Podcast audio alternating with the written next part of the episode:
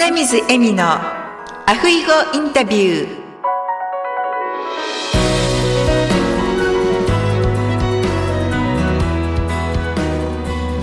アロハアロハ就活エッセンシャル。ハワイカイルワ在住のライフスタイリスト花水恵美です。本日は東京在住の小野めぐみさんをゲストにお迎えしておりますめぐみさんこんにちはこんにちは。思い出編集室の小野めぐみと申します。今日はお招きいただきましてありがとうございます。ありがとうございますそれではまずめぐみさん自己紹介の方をお願いいたしますはい。東京都出身、今も東京に住んでおります、小野めぐみと申します。と仕事はですね、思い出編集室という就活の第一歩となる、就活の片付けメソッドを持って活動をしているんですけれども、就活っていうと多岐に手続きなどね、いろんなものがあるわけですけれども、まず第一歩としては就活のお片付けを進めてるんですね。で、それはなぜかというと、あの片付けをしながらいろんな懐かしいものが出てくることで、忘れていた思い出を取り戻すことができまして、その中にね、こうなんか人生のパワーをもらえるような力が思い出にありますので、それをともあの取り戻していただいて元気になった上でいろんな就活を進めていっていただくと、シニアの皆さんのね、やっぱり限られた人生がより輝くんじゃないかと思いまして、そういうことを広く広める仕事をしております。ありがとうございます。ふみさんが人生で一番素敵な就活片付けメソッドっていう本を出版されていらっしゃるんですが、私も先月ですね、日本からいらっしゃったお友達に一冊手荷物で持ってきていただいて、今手元にあるんですけれども、この本を出版されたきっかけを教えていただけますか？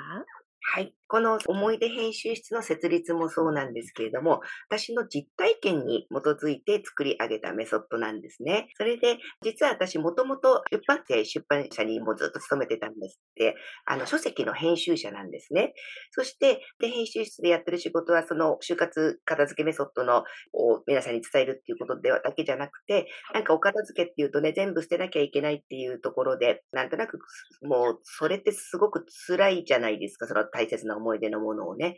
まあそういう、あの、ただ、あの、心に蓋をしてね、手放しましょうだけじゃなくて、私は編集者なので、どうしても捨てにくいものっていうのは、綺麗に写真を撮って、あの、思い出フォトブックを作りましょうっていう活動をしてるんですけれども、その、まあ、思い出フォトブックを作りましょうってただ言ってもね、なんでその思い出フォトブックを作ることがいいのかっていうのを、ちゃんと多くの方に来ていただかないとなかなかその、最終的に思い出をまとめておくっていうところにつながらないなっていうのが思いましして、もともと、まあ今も編集者で、あの、なんとか文章も書けるんでね、それで本を出そうと思った次第です。そうなんですね。本当に私、この本に出会って、私も終活アドバイザー、そしてまあライフスタイリストっていう名前をいただいてからは、ただの今例に勤めているお墓とご葬儀のお仕事だけではなくって、やはり今後の人生をどのように皆さん生きていっていただきたいか、少しでも自分らしく、そして輝いて生きていただきたいなっていう思いで、この終活エッセンシャルのポッドキャストもさせていただいてるんですけれども、そのね、思いと、めぐみさんの、その、ここに書かれてる言葉がもう同じ思いがたくさん詰まっていて、もうすごく本を読んでて嬉しかったんですね。ありがとうございます。はい。それで、本当に私もめぐみさんに出会うまで今年に入ってから断捨離っていうのをしなきゃなって思って、少しずつこう断捨離をしてるわけなんですけれども、やっぱりね、一番ハードルが高いというか、写真であったりとか、そういう思い出の品なんですよね。たくさんあるので、これをですね、どうやって片付けていったらいいのかなって思った時に、ちょうどめぐみさんに知り合えたっていうので、タイミングがすごく良かったんですよ。はい。ありがとうございます。はい。なので、ぜひですね、今度、私の YouTube の番組でお役立ち情報っていうのも配信してるんですね。なので、そこで詳しくめぐみさんからもそのことについていろんなことをシェアしていただけたらなと思っております。はい。喜んでお役に立てることは何でもあの お伝えしたいので、よろしくお願いします。はい。ありがとうございます。それでは今までですね、めぐみさんがこの思い出編集室っていうのを立ち上げられてから、いろんな方との出会いがあったと思うんですけれども、一番印象に残っているエピソードを教えていただけますか？はい。と、まずはですね、この思い出編集室を立ち上げたきっかけなんですけれども、7年前に父親が亡くなりましてね、そして、うちの父親の場合、こう、大したこう財産をね、お宝鑑定団に出すようなね、そんなものを残したということではなくて、一番父が残した物量的に多かったものが、アルバムだったんですね。で、70冊ぐらいアルバムを残して旅立ちまして、で、そのアルバムの中の写真っていうのが、別にこう景色を撮ったとかそういうのじゃなくて、ほぼ家族との思い出の写真なんですね。まあ、言うなればもう父親の家族に対する愛情の塊の70冊だったんですよ。で、父旅立った後にそれパラパラ見たら、まあ、涙涙、お父さんありがとうっていう気持ちと、もう心底このお父さんの愛情をね、私が一生守るからと思った本当に正直そういうふうに思うんですけれども、70冊っていう物量をね、さてどうしようっていうところから、あ、そうだ、私はまあ、編集者なのでね、本にまとめるっていうことはまあ、あの、得意なので、そうだそうだ、まあ、自分のためというか家族のため、その時まだ母存命だったんだね、母のために70冊は取っとけないけど、1冊ぎゅっと濃縮したあの、ダイジェスト版を作るということで本にまとめたんですけれども、そしたらまあ思いのほかというか想像以上に家族から兄一家から母から喜んでもらいまして、で、ああ、やっぱりこういうね、大切な思い出のものは、あの、取っておきたいけどどうにもならないっていうね、そういうあの、お困り方はどのご家庭にもあると思って、で、じゃあ私の編集者のそういうスキルをここに捧げていこうと思って会社を立ち上げたわけなんですけれども、まあその時はね、作って、まあ本当に、まあそれで大半はね、ある現実的には処分していくことになるわけですけれども、まあその一冊作って、あ、これでよかったな、なんていうところから年月を経って、本当に最後ね、その一冊が母の心を支えていたというのが、いや、作ってよかったなと思っていたんですね。父が亡くなったのが7年前で、その当時は母もね、まあ結構元気だったんで自分だけで出かけたりとか、お友達に会ったりとかね、父が亡くなった後もまあしょんぼりしつつもね、こう、あの、楽しんでいたんですけども、やっぱりそれから年々月日が経つごとに足が弱ったりね、ちょっと認知症とかも患っていたので、外に出る機会がなくなってきて、で外に出るとすればやっぱ家族が寄り添わないといけなくなったっていう時に、繰り返し繰り返しそのアルバムをね、見ていてくれて、その外に出れなくなった自分だけをこう考えると、ああ、もう外にも出れなくなっちゃった、友達にも会いにくくなっちゃったっていう、こう、まあ寂しい気持ちだけがどうしても目の前にはあるわけなんですけれども、そのアルバムを、このダイジェスト版になっているアルバムを見返すことで、ああ、こんなことあった、あんなことあった、今はあの、年齢とともに自分の理想のような動きはできないけれども、たくさんの幸せがあったっていうことをずっとこう、感じていてくれて、それをこう、まあ私が、あの、母のところに行くたんびにね、いや、このアルバムを作ってくれて ありがとう、ありがとうって言ってくれてたんですよ。やっぱり70冊のままだったらね、重いアルバムをタンスの奥から引っ張り出して見てたかっていうとちょっと違ったと思うんですよね。作った当時から7年経って、実は今年の夏に母、あの、次旅立ったんですけど、やっぱりそう思い出をまとめていたもの、そして思い出を振り返るものが母の晩年、心の支えに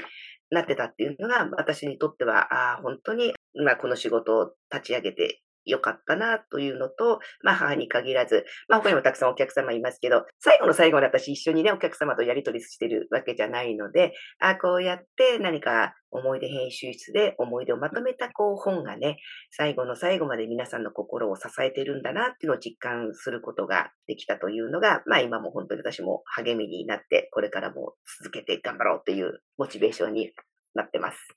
ちょっと話が長くなってすみません。いえいえ、本当に素敵な親孝行ですよね。まあ、その時はね、そこまで、あの、最初の一冊を作った時はね、なんか親孝行とまでは、母に対する親孝行というよりは、なんか亡くなった父の思いを大切にしたいという一心だったんですけれども、結果的にそれは本当に母への親孝行にもすることができたのでね、まあ本当に良かったなと思ってます。ちゃんとコンパクトに一冊にね、まとまっていたっていうことで、何度も何度もそれをね、見ながらずっと思い出して、それが心の支えになっていたんだなっていうのが、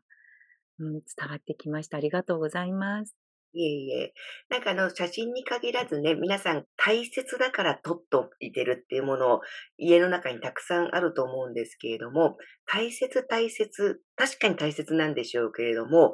それをね、残念なことにというかもったいないことに、皆さん目にしてないんですよね。手放せないけれどもしまい込んで目にしてないっていうのが、私はすごいもったいないなと思っていて、目にすることで、やっぱり記憶が蘇る、いい思い出が蘇るので、フォトブックに限らずね、思い出のものはこう目にできる形に変えておくっていうことが大切じゃないかなと思っていまして、私の会社では、まあもともと私が編集者なので本を作るっていうことをやっていますけれども、リメイクの業者さんをね、ご紹介して大切な置物もね、ただただタンスの奥にしまっているんじゃなくて、目にしてやっぱりそこで価値がまたね、蘇るので、例えばこうランチョンマットを作るね、リメイク業者さんを紹介したりとか、まあ、いろんな形でその思い出はちっちゃくして目にしましょうっていう目にできる形にしておくとというのが、就活の片付けの中で一番私は大切なんじゃないかなと思ってます。本当ですね。私もその断捨離を少しずつ進めていく中で、あ、こんなところにあったっていうようなね、大事にしまいすぎて、あったことさえちょっと忘れていたみたいな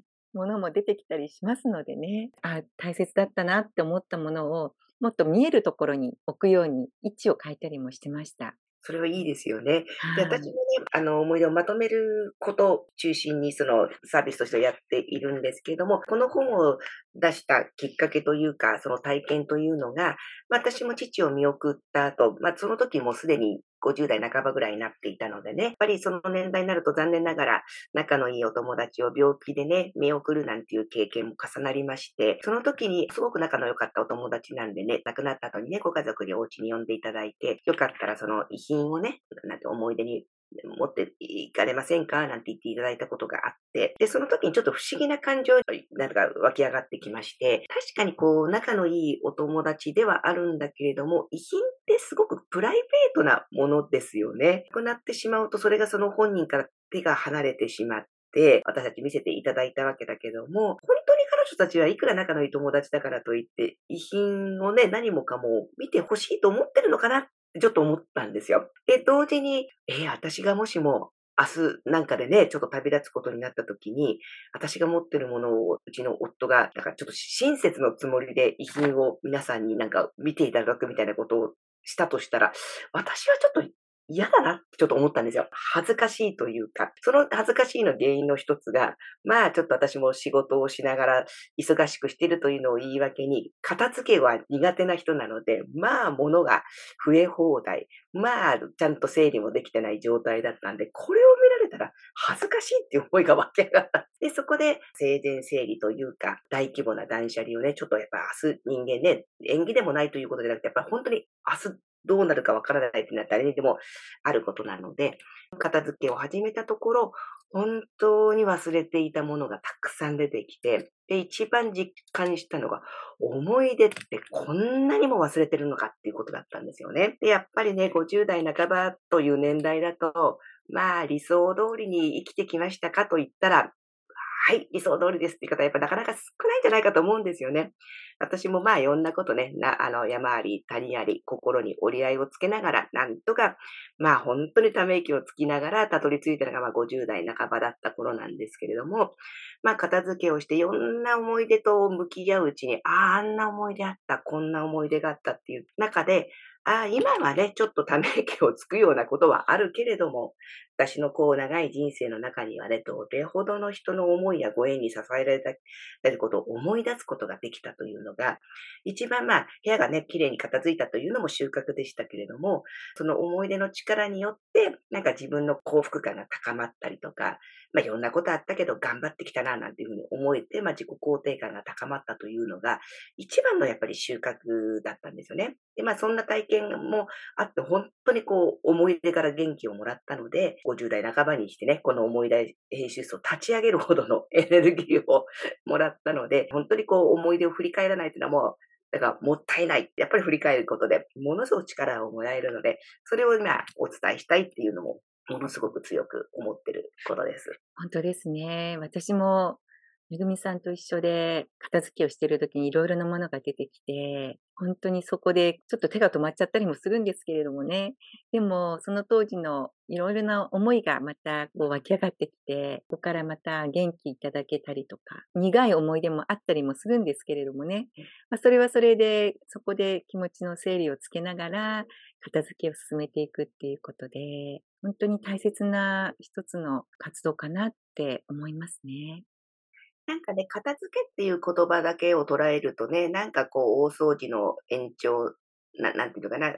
就活の片付けっていうとね、もう大変な作業っていうイメージしか皆さんお持ちじゃないと思うんですけど、そのイメージだけだとね、やっぱり世の中楽しいこと他にいっぱいありますからね、片付けになかなか着手できないと思うんですけれども、片付ける労力だけじゃない、部屋が綺麗になるだけない収穫があるっていうことをね、あの、より多くの人に、あの方に知っていただいて、人生の棚卸しと言いますか、まあ、心がすっきりして、そして、本当にいろんな思い出を、が蘇ることで、自分にとって誰が本当に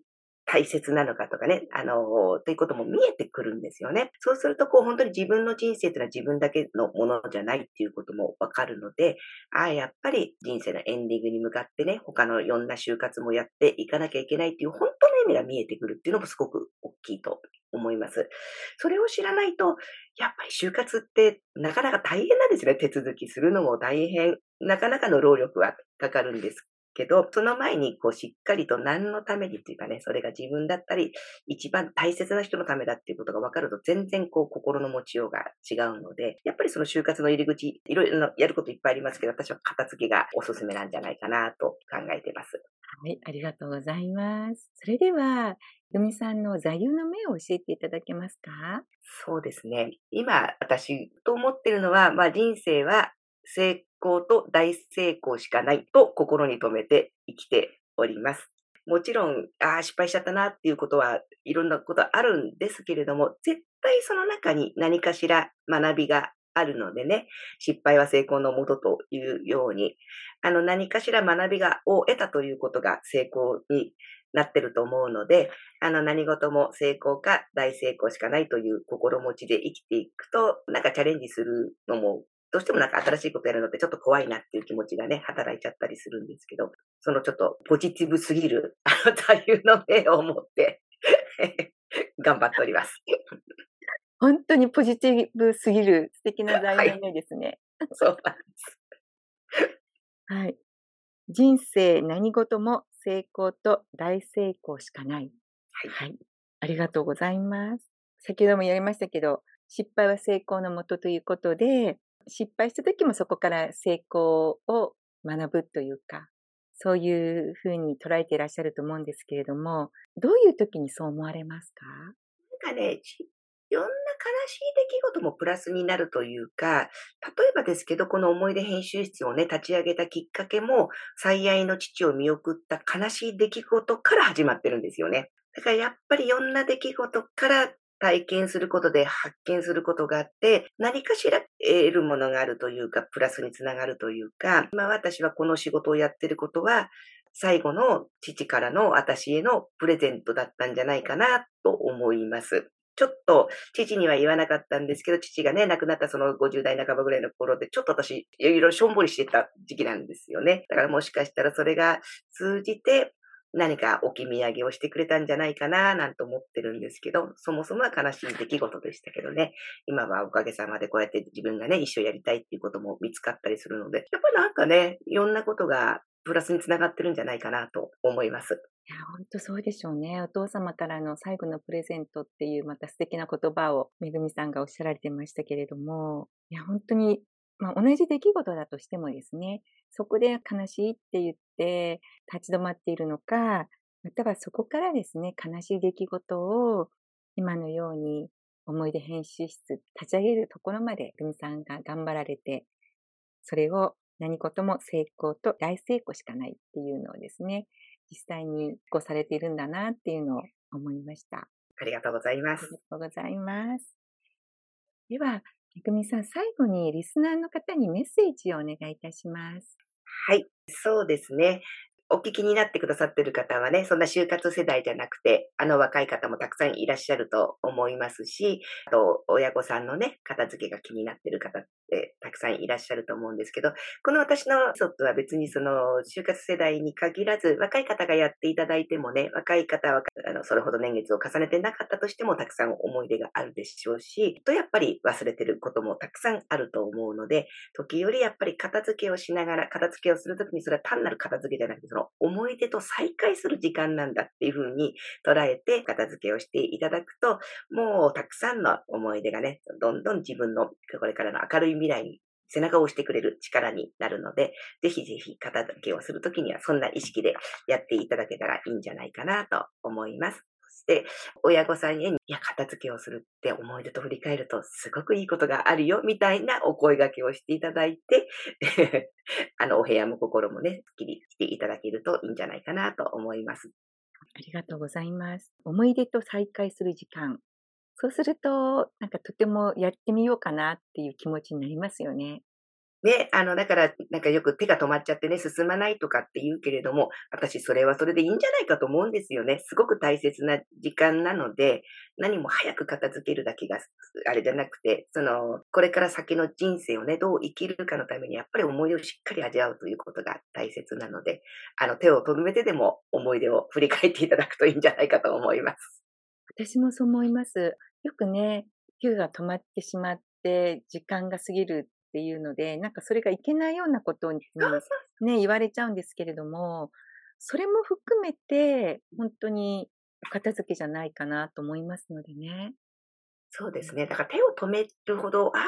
懐かしいと思って見るものがあるってすごく幸せなことだと思いますよね。本当そうだと思います。はい、ありがとうございました。ありがとうございました。はい。それでは、あの、めぐみさんの方には、またお役立ち情報の動画の方でも出演していただけるということですので、楽しみにしております。ありがとうございます。では、その日まで、アフイホーアフイホーありがとうございました。ありがとうございました。